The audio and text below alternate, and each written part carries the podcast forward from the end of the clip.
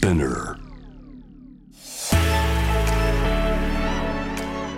ブロッサムルート大学受験生の保護者になったら聞きたいポッドキャスト現代受験の攻略法や進路選択のコツお子さんとのコミュニケーションの方法など合格への道のりで役に立つ情報を大学受験のプロである株式会社リクルートの皆さんと共に分かりやすくお伝えしていきますナビゲーター私サッシャとはい、スタディサプリ進路編集長をしております中井と申します。よろしくお願いします。さて今回のエピソードは進路についてアドバイスしてあげたい。でもどうすればいいのというまあこれ親目線の話ですね。えっ、と子供とのコミュニケーションの現状だったりとかっていうことをですね、どういうふうにしていったらいいかっていうところを実際にですね、あのうちの編集部に協力してくれている高校生エディターという子たちがいるんですが、はい。その子たちにアンケートでリアルな声を集めているので、はい、そういったリアルな声からうん。どうアドバイスしていくのか、どうスタンスをこう、はい。取っていけばいいのかっていうところを今日お話しできたらなと思っております。なるほど。まずは現状についてね、えー、いきたいと思うんですが中井さんどうご覧になってますか？あの高校生保護者ともにですね30%近くがコロナ禍以降コミュニケーション量が増えたっていうことを実感しているっていうデータが出ていてですね、うん。保護者から進路アドバイスをもらいたい高校生は70.6%っていうところではい。2019年に取った調査データの64.1%から大きく増加しているっていう、高校生の7割ははい、親から進路のアドバイスをしてもらいたいんですか、そうなんですね。き聞きたいの？はい、本当？というデータが出ています。サッシャさん的にはあまり意外です。うーん。なんか、うん。親とそういう話するの恥ずかしいのかなとかうーん。なんか思ってましたけど、そうですね。意外に高いなって印象でした。意外に高いですね。ただあの一方でですね70%の保護者の方がこのアドバイスするのが難しいっていうふうに感じているデータも、はい、出ているんです、ね、これは親の70%がアドバイスするのは聞かれても難しいと思ってること、そうですね難しいっていうふうに。うわー結構そうか。まあ確かになアドバイスね。そうですね。これからのこの未来がどう変わっていくか社会がどう変わっていくかわからないっていうところから、うん。その将来を子どもの将来を決めるところに対するアドバイスの責任感。確かにが難しく感じられたりとかあとはあの今まさにこのポッドキャストでお話をさせていただいているように、うん。最新の入試情報変わりすぎててわからないからアドバイスしようがない。そうですね。そうですね。っていったところから難しいって感じられている方がすごい多くなっているっていう。なるほど。はい。いやもうす。あのこのポッドキャストのうちおかげでうちでも会話進みましたもん。あそうなんですか？さこういう受験もあってこうでこうでみたいな。お子さんどういうリアクションでした、子供ですか、うん、そうなんだみたいな風に聞いてましたけど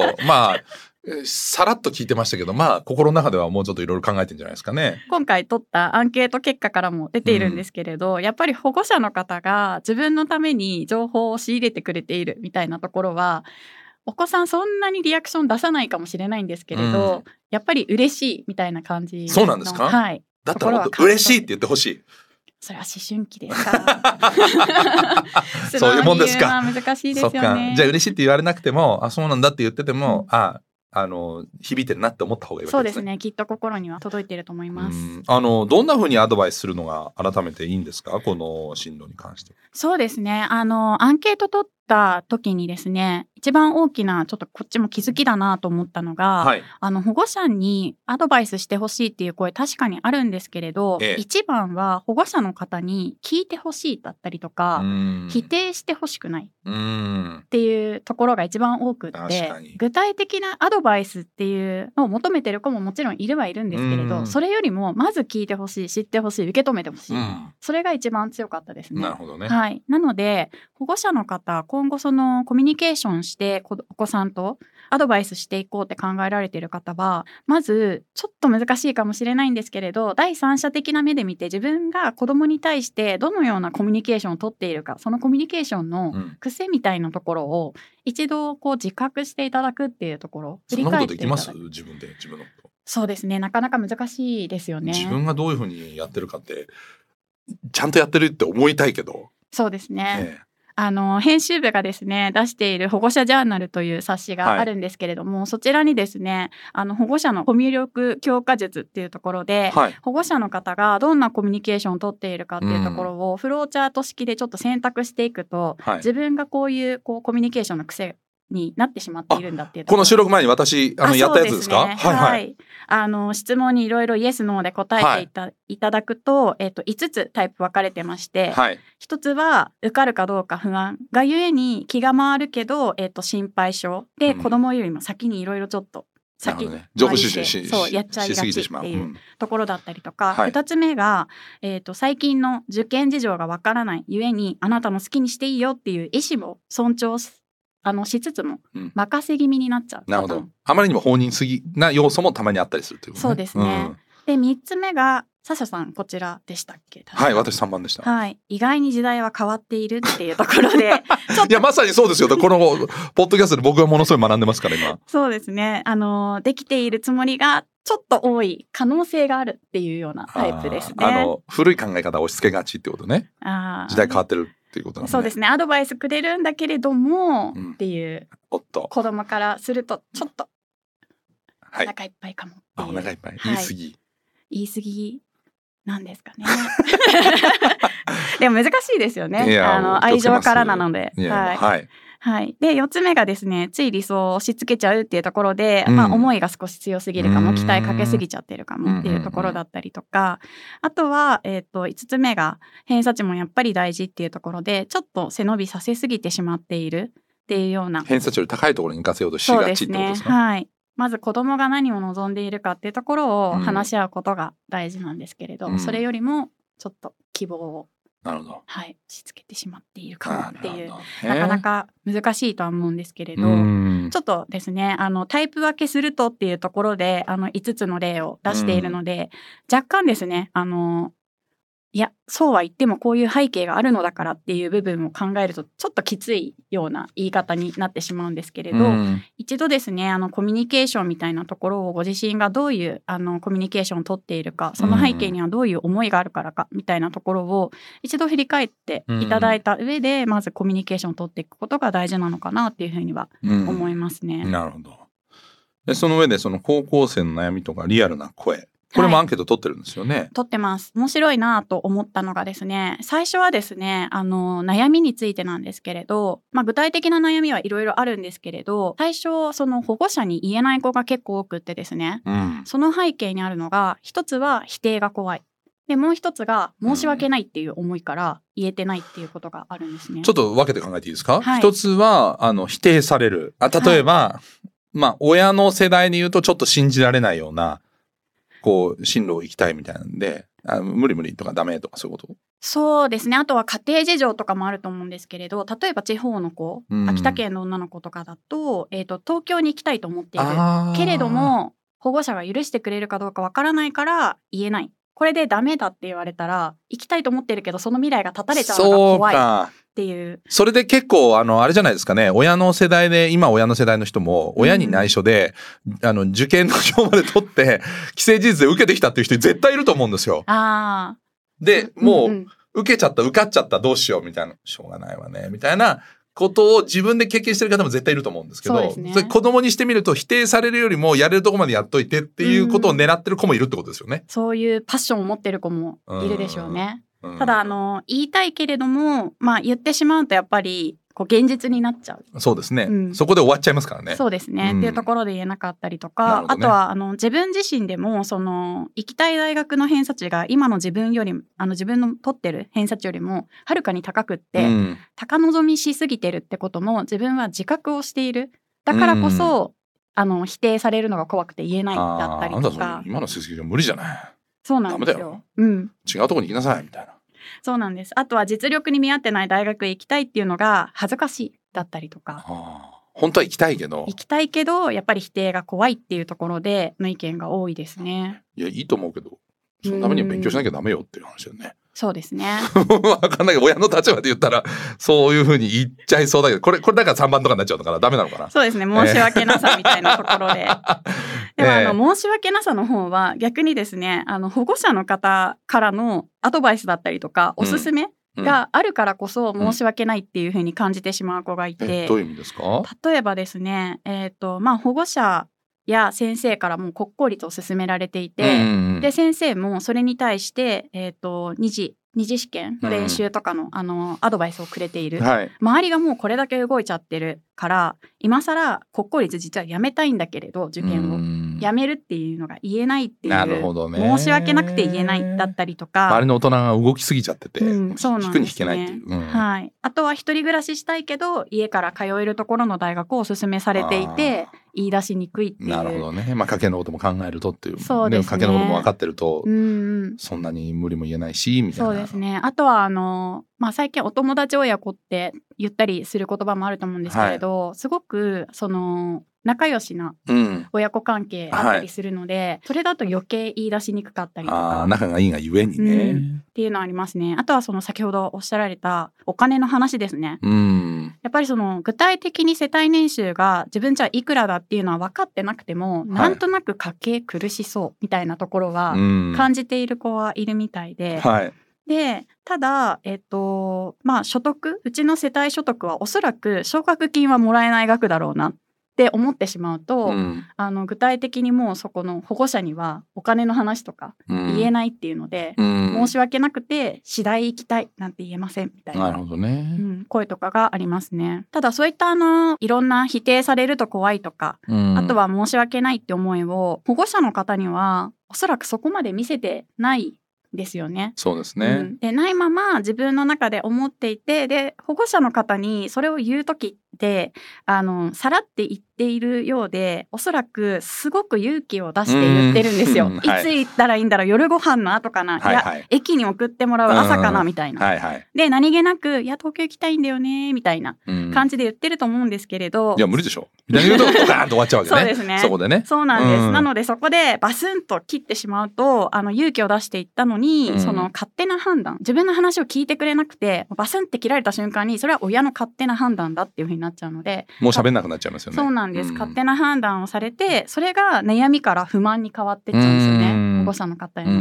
ん。なのでまずはですね一度その勇気を持ってきっと言っているに違いないっていう、うんうん。ちょっと背景を組んでいただいて、はい。一度じっくり聞いていただくっていうことをやってもらえるといいのかなっていうふうに思いますね。まあ親だとねあの人生経験も長いし子供のこともよく見てるからできるできないが意外とこう、まあね、決めちゃいがち？うん、まあ当たってる部分もあるしうん。決めちゃいがちな部分もあると思うんだけど、まあそうじゃないんじゃないっていう思いで言っちゃうんだよね。効率よくしてあげたいんですよねね。きっと。それ以外のこと考えたらっていうねうん。ことなんだと思うんだけどね。自分も含めて思いますこれ。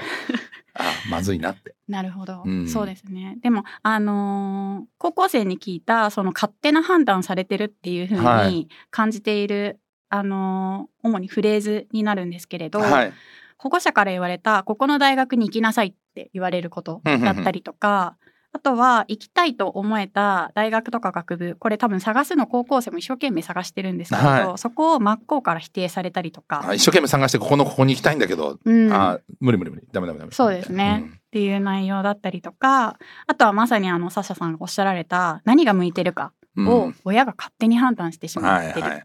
だったりとかまあ見てるからね親もね子供のことね。だけどそれはうん自分にしてみたら、いや違うんだけどな分かってないなって思っちゃうよね子供の方もね。そうなんですね。多分あの十分に聞いてもらったっていう感覚がないんでしょうね。うんそう思うっていうことは。んあとは行きたい大学が決まってるけれど、まあ、今の成績でそれを言ってはダメなどと言われるっていうところも勝手な判断。ああ今の成績は無理でしょ？ダメだよ、うんって言っちゃダメ。そうそこの、えっとそこに行きたいっていう資格すらないみたいなトーンで言われてしまうと、うん頑張ろうと思ってたのになだったりとかほ、うん、っていうどでも親の目線でで言ったらさそれだったらもうちょっと前から勉強してなさいよって思っちゃうよね。そうですよねそういう努力を見せててからの行きたい希望を言いなさいよっていう親の気持ちもわかります。難しいですね、うんそこら辺は。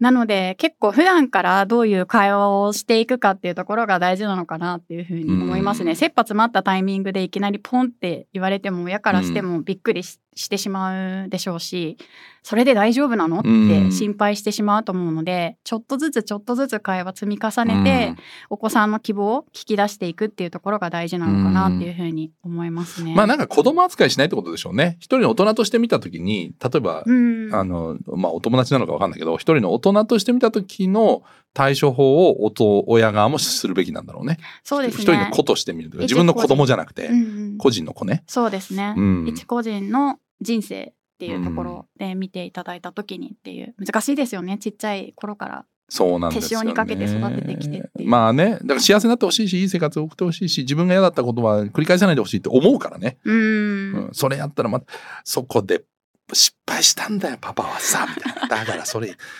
ね、ねそこ、違うよ、みたいな。そうそう、そういうのもあるじゃないですか。うん今勉強しときゃ後で楽だからやっときなさいみたいなね。あの NG ワードって他にもこういうことは言わない方がいいよみたいなのってあるんですか？親として。そうですねあと進路のこと少しは考えなさいだったりとか何年生に言うんだろうねこれね。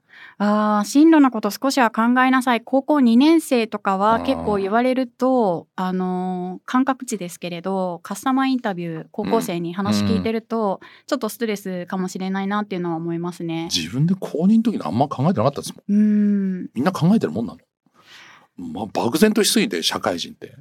差が激しいかもしれないですね。うん。進路のこと考えて積極的に動いていることあとはもうやっぱり部活がすごい楽しかったりする時期だと思うので、うん。そっちのあの部活だったりとかうん。文化祭体育祭うん。の学校イベントに注力したいっていう子とかいたりすると思うので、あまりこう頭ごなしに進路のことを考えなさいって言われるのは、あまり自分が逆の立場でもなかなかそれ言われて素直に考えようっていうのはそうですね。よしじゃあ考えるかっていう人いないんですよねあんまりね。難しいかもしれい。ないですね。なるほどね。はい、あとはあのあなたの好きなようにしたらだったりとかそれダメなんですか？いいじゃないですか。あの自由を与えてるんだから。自由すぎても苦しいんですよねきっあと。ーちょっと難しいと思うんですけれどどね。が、うん。そうなんです。なので寄り添って一緒に考えてくれてるっていうスタンスがうん。すごく、あのアンケート見てると響くようで、うん。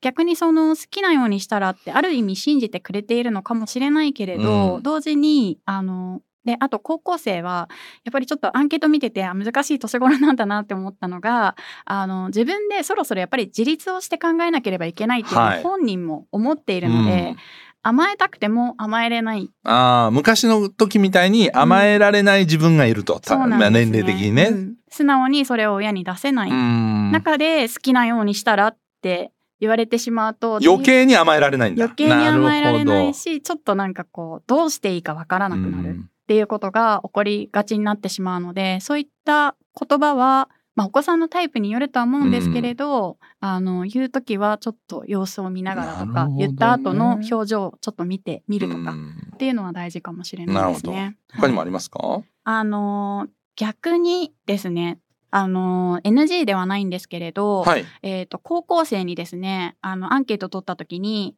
あの面と向かって自分の保護者に言えないから、スタチャピ編集部から代わりに保護者に伝えてほしいっていうリクエストとかを聞いてるんです、ね、面白い。直接は言えないけど言いたいこと。そうなんです、うん第三者を通してね。そうなんです。はいで、願わくばっていう高校生からのお便りが届いているので、はい。えっ、と、そちらをお伝えできたらなと思います。はい、ぜひ。はい、愛知県の女の子からですね、えー、と届いたのは基本的にはあの保護者は聞かれたら答えるのスタイルでいてほしいですっていうふうに来てます。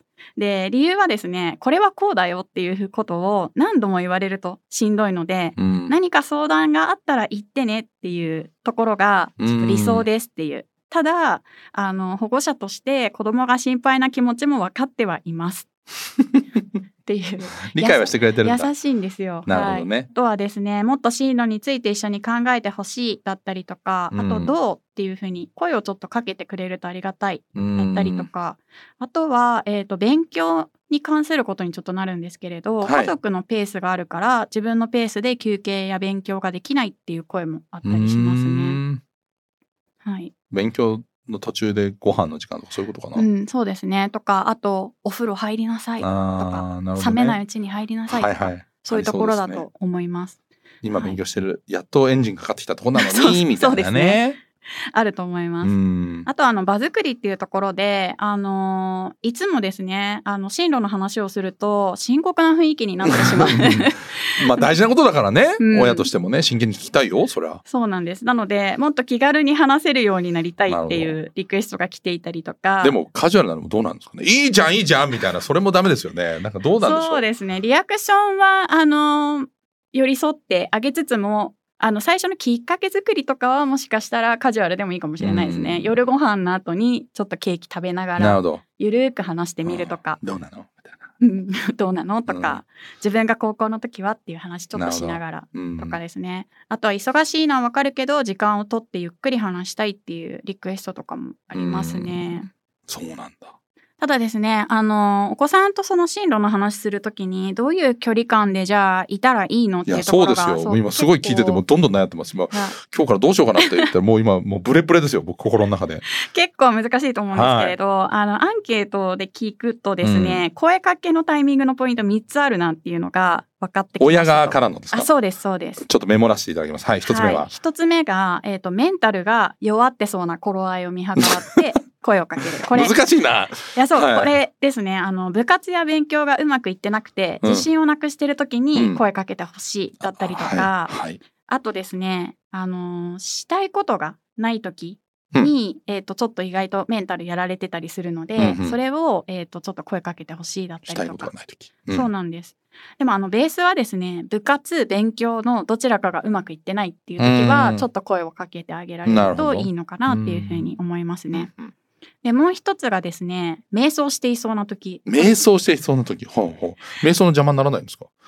あ瞑想はあの迷って走る方ですね。そっちの方ね。そうですそうですメディテーションじゃないね。メディテーションじゃなくて、はい迷ってる方。迷ってるねなるほど。ちょっと迷ってるなと。迷ってそうな時、うん。これえっ、とですねあの保護者の方に一緒に話を整頓してほしいっていうところが要は言いたいところなようであの志望校や併願校を決めるとき学費調査入試方法など自分とは違う気づけなかったところにも気づく視点で相談に乗ってほしいだなるほどね。ったりとかあとはそうですねわかんないもんね。学費のこととかね。受験費のこととかね。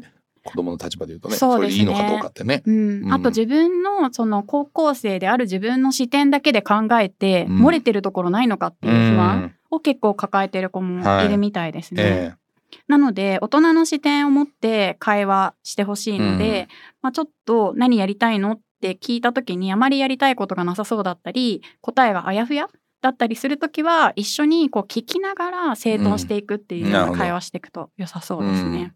で3つ目がですねこれはあの声かけのタイミングっていうよりはもうあのポイント部分になるんですけれど日常で安心感を蓄積させていくっていうことがもう何より大事かなえと日々だ。日々です。